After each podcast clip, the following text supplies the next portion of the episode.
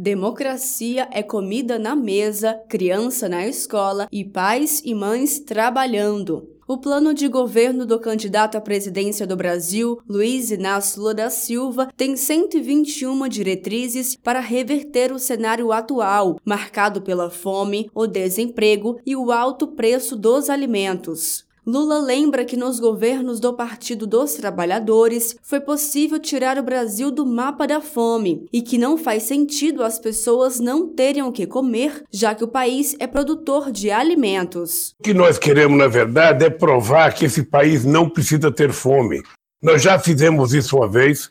Você está lembrado que quando eu ganhei as eleições em 2003, o Brasil também tinha fome.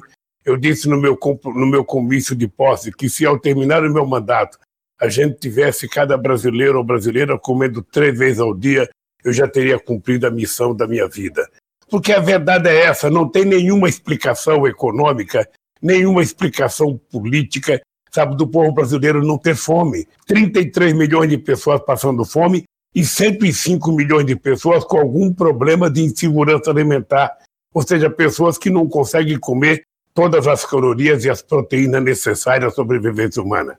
E isso só tem uma razão de ser: é desgovernança, é irresponsabilidade. Porque o Brasil é o terceiro produtor de alimento do mundo, porque o Brasil é o primeiro produtor de, de, de proteína animal do planeta Terra, e, portanto, não tem sentido as pessoas não terem o que comer. A merenda escolar também está comprometida na gestão de Bolsonaro. O governo federal ignora a inflação e repassa menos de um real para a alimentação de alunos e alunas na pré-escola, noticiou o jornal Folha de São Paulo. A ex-ministra do Desenvolvimento Social e Combate à Fome, Tereza Campelo, explica as consequências do congelamento de recursos no atual governo. Eles congelaram, congelaram o Bolsa Família, congelaram o salário mínimo e congelaram o valor da merenda escolar. Né, que está tudo congelado, passou três anos congelado, e o salário mínimo e a merenda continuam congelados, então vai ser quatro anos congelados e se depender do Bolsonaro, congelado o ano que vem também, porque não tem previsão de aumento real não só do salário mínimo, como ele vetou o reajuste da merenda escolar. Né? E garantiu os 600 na véspera das eleições. Gente, não pode ser assim, dá o valor, tira, muda a data.